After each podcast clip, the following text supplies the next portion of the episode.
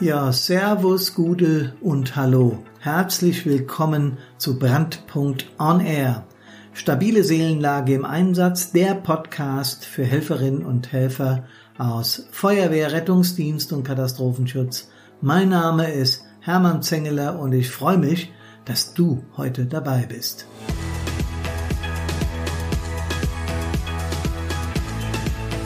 Der heutige Podcast handelt davon, was du von Brandpunkt On Air erwarten kannst.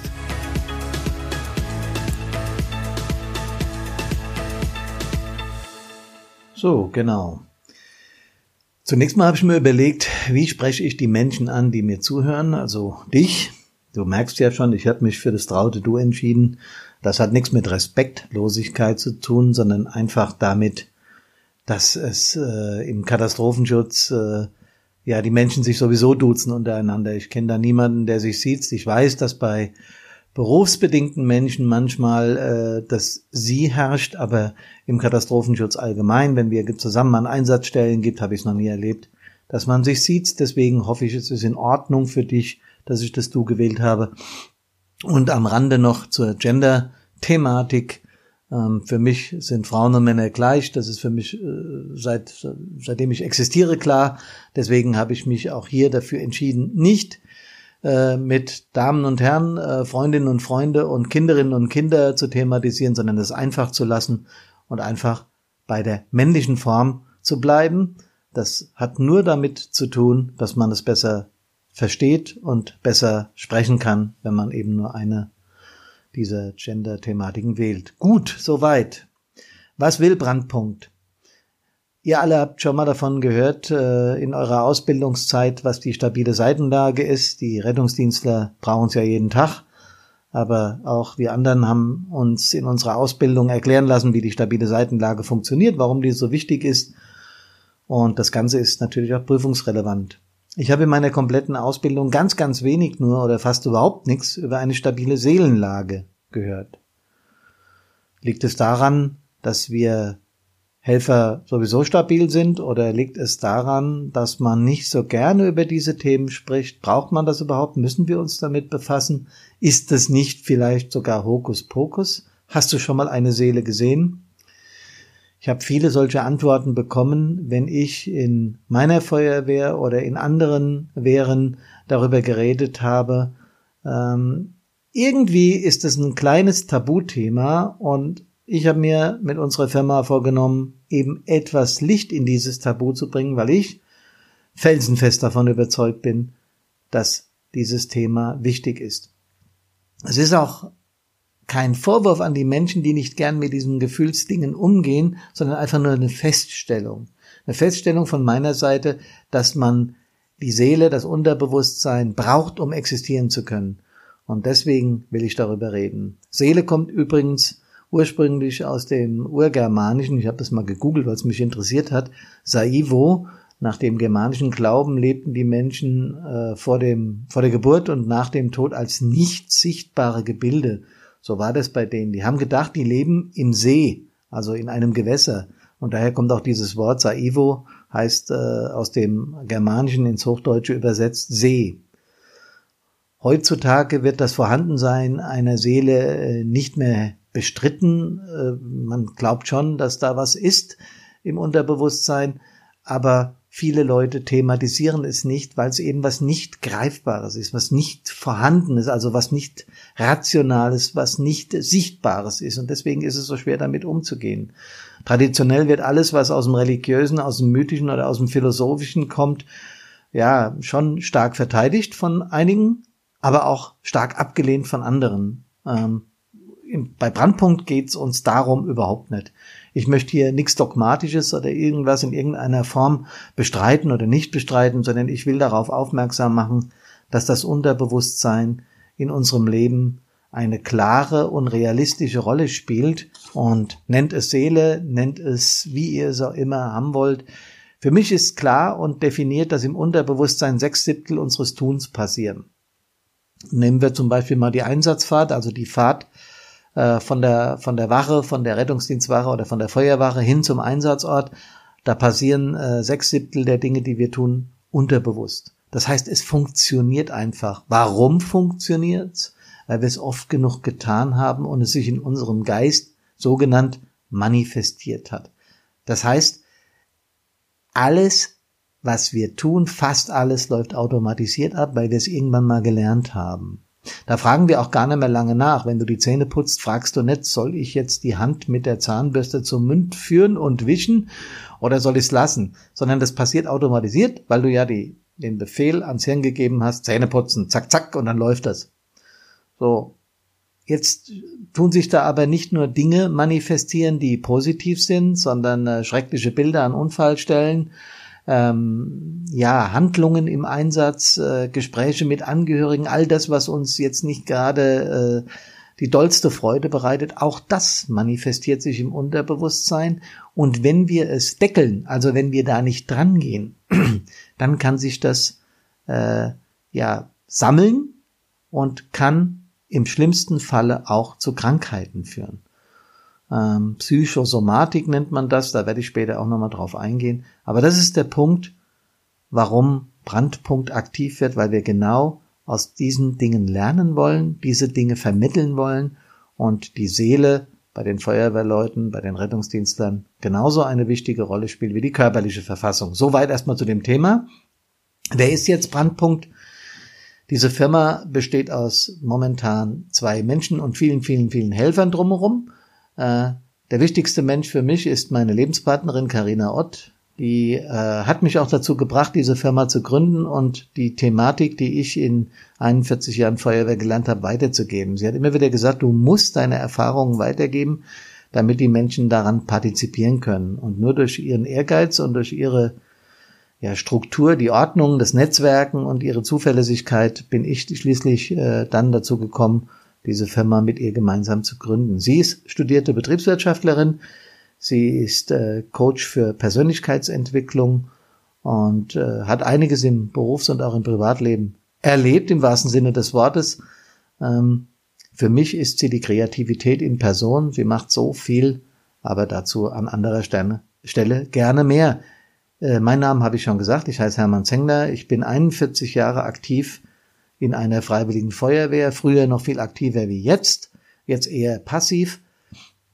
Ich habe klassisch den Weg gemacht über die Jugendfeuerwehr, war dort dann Jugendgruppenleiter, bin dann aktiv geworden, Grundlehrgang gemacht, Maschinisten und all das, was Feuerwehrleute äh, sowieso kennen, brauche ich hier nicht im äh, Detail zu erwähnen, war dann Jugendfeuerwehrwart, Gruppenführer, Zugführer im Einsatz und bin dann mit 25 Jahren Stadtbrandinspektor einer Feuerwehr mit 120 Aktiven aus drei Stadtteilen geworden.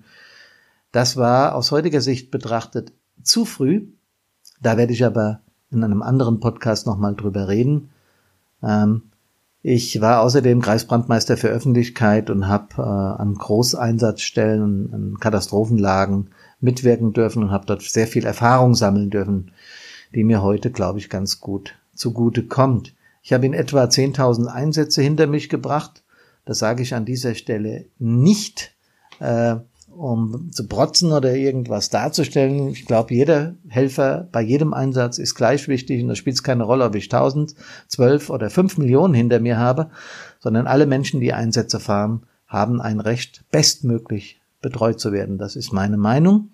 Und so ist auch die Initialzündung zu dieser Firma zustande gekommen. Ich habe es vorhin erzählt, ich habe nach äh, schlimmen Ereignissen 2001 äh, mir vorgenommen, wenn in einer Feuerwehr etwas passiert, also wenn dort irgendwelche Unfälle passieren, dann hat das Gründe, dass ein Fehler gemacht worden, über die darf man reden, muss man reden, denn nur so verhindert man das in Zukunft. Das ist die Initialzündung für Brandpunkt. Stabile Seelenlage im Einsatz.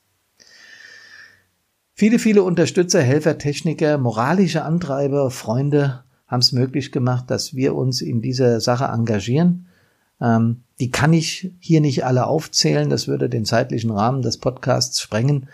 Aber sie werden an entsprechender Stelle auftauchen und gewürdigt werden, das ist sicher, sei es auf unserer Homepage, sei es auf weiteren Medien, die wir äh, nutzen, Social Media. Ihr werdet es sicher mitbekommen. Tja, wen wollen wir ansprechen mit unserer Aktion, mit unserer Firma? Im Prinzip möchten wir jedem Unterstützung anbieten, der in irgendeiner Form mit Hilfe oder besser gesagt mit Helfen zu tun hat. In erster Linie sind es Menschen, die sich direkt in Hilfsorganisationen wie äh, Malteser Hilfsdienst, Deutsches Rotes Kreuz, der Unfallhilfe, Technisches Hilfswerk, in Klammern auch die Polizei und die Feuerwehren, wo immer die sich auch engagieren. Die überwiegende Zahl, in Deutschland sind es allein in der Feuerwehr 1,2 Millionen, macht das ehrenamtlich. Viele aber auch hauptberuflich. Da unterscheiden wir überhaupt nicht. Im Einsatz, das habe ich immer wieder festgestellt, sind alle Helfer gleich, ob sie nun hauptberufliche äh, Feuerwehrleute oder Rettungsdienstler sind oder ob es Ehrenamtliche sind. Wir machen den gleichen Job. Wir arbeiten in vielen Einsatzstellen sogar zusammen und ich finde, das klappt sogar erstaunlich klasse. Nicht nur gut, sondern klasse aus meiner Sicht. Und deswegen richtet sich unser Engagement an all diese Menschen. Wir haben aber das Ganze mal nochmal von der anderen Seite angeschaut und haben äh, uns vier Zielgruppen aufgeteilt, die ich euch jetzt mal kurz vorstellen möchte. Denn aus dieser Perspektive kann man es auch betrachten. Das sind zunächst die Institutionen. Was meine ich mit Institutionen? Das sind die Gesellschaften, die äh, Helfer bezahlen. Ich nenne jetzt mal ein Beispiel, Johanne der Unfallhilfe. Da gibt es ja einen Kopf, eine Verwaltungseinheit. Bei den Feuerwehren sind es die Kommunen, die Landkreise, äh, die Bundesländer oder die Bundesrepublik selber. Im Katastrophenschutz gerade die Bundesrepublik Deutschland, beim THW genauso. Also Institutionen wollen wir dahingehend unterstützen, dass die ein ganz, ganz großes Interesse daran haben, dass es ihren Helferinnen und Helfern, jetzt habe ich es doch mal benutzt, das Helferinnen und Helfer ist ja wurscht, dass die unterstützt werden. Wir alle genießen eine klasse Ausbildung im technischen Bereich. Wir werden gedrillt auf den Einsatz vorbereitet im Geist, aber nochmal, wer kümmert sich eigentlich um die seelische Verfassung unserer Helfer? Deswegen richten wir uns zunächst an die Institution. Dann kommt die wichtigste Zielgruppe, die zweite, das sind die Helfer selbst. Ähm, wer sich in seiner Freizeit oder auch im Hauptberuf solchen Bildern, Gefahren, weil äh, letztendlich sind ja auch unsere, ist ja auch unsere eigene Gesundheit, manchmal sogar unser eigenes Leben in Gefahr. Wer sich dem aussetzt, Freunde der Nacht, wer sich dem aussetzt, ich betone es nochmal, der hat jedwede Unterstützung verdient. Es kann doch nicht angehen, dass wir die, die wir am allernötigsten brauchen, und da beziehe ich jetzt mal unsere Pfleger und all diese Personengruppen mit, die hier einen Bombenjob in unserem Land machen und die sich um die Leute kümmern, denen es wirklich schlecht geht.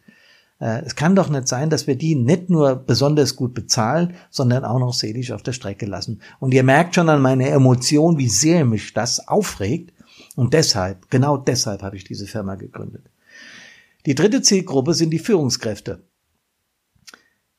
Menschen, die sich entscheiden zu helfen, also Helfer zu werden und dann auch noch Verantwortung übernehmen für die, die im Einsatz sind, also führen im wahrsten positiven Sinne des Wortes, denen muss aus meiner Sicht noch mehr Unterstützung an die Hand gegeben werden als den Helfern selbst. Denn sobald du Führungskraft bist, bist du ein Knotenpunkt.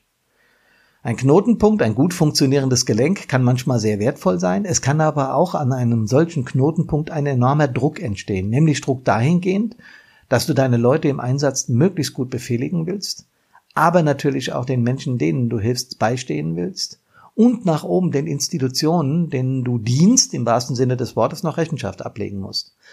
Du bist also in einer Situation, die äh, gelinde gesagt schwierig ist.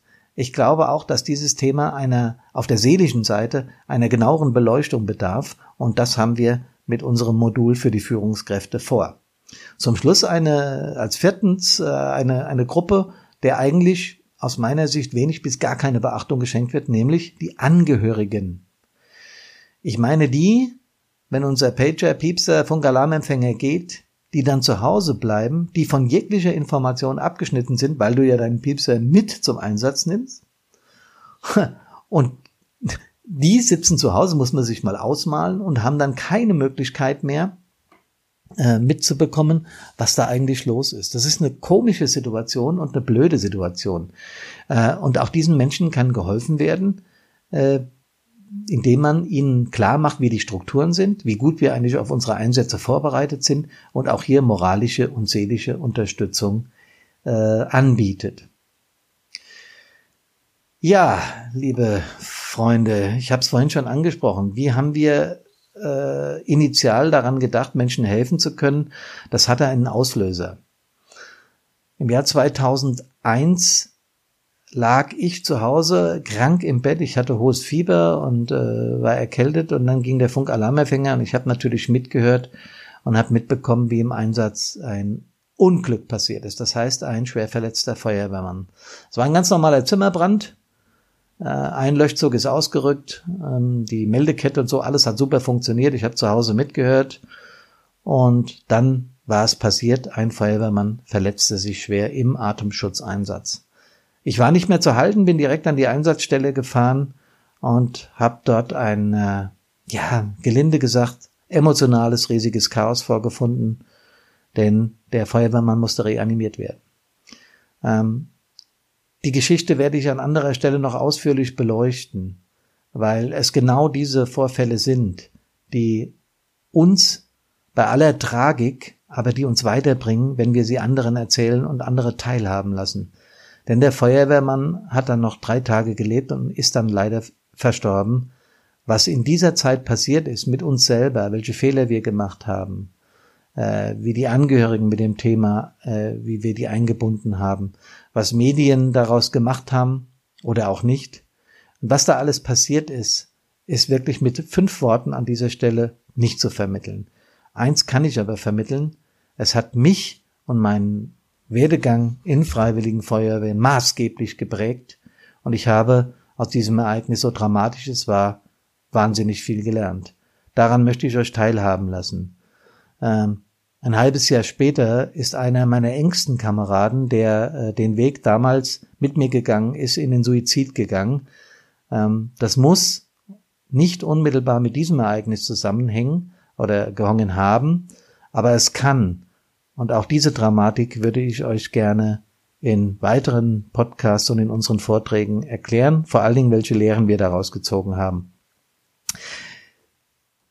Das war eine sehr emotionale, kurze Abhandlung dieser Geschichte aus dem Jahr 2001.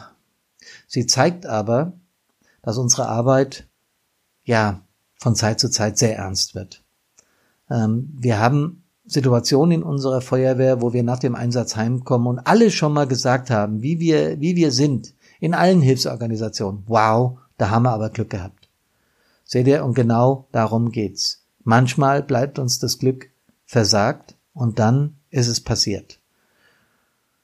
Vielleicht schaffen wir es, wenn wir miteinander reden, sei es online, sei es in den Vorträgen, in den Seminaren, die wir anbieten. Vielleicht schaffen wir es, uns dem Thema anzunähern und vielleicht schaffen wir es, und das ist meine Vision, unsere Vision, Karinas und meine Vision in Brandpunkt, die eine oder andere Verletzung oder sogar Schlimmeres in unseren Einsätzen, in unseren vielen, vielen Zehntausenden Einsätzen in Deutschland im Jahr zu verhindern. Und vielleicht schaffen wir es auch, dass mancher, der meint, wenn er keinen körperlichen Befund hat, dass er ja gar nicht krank sei, obwohl es ihm miserabel geht, vielleicht schaffen wir es, die Menschen zu sensibilisieren dafür, dass auch die Seele ein Organ ist, auch wenn es ein nicht sichtbares Organ ist.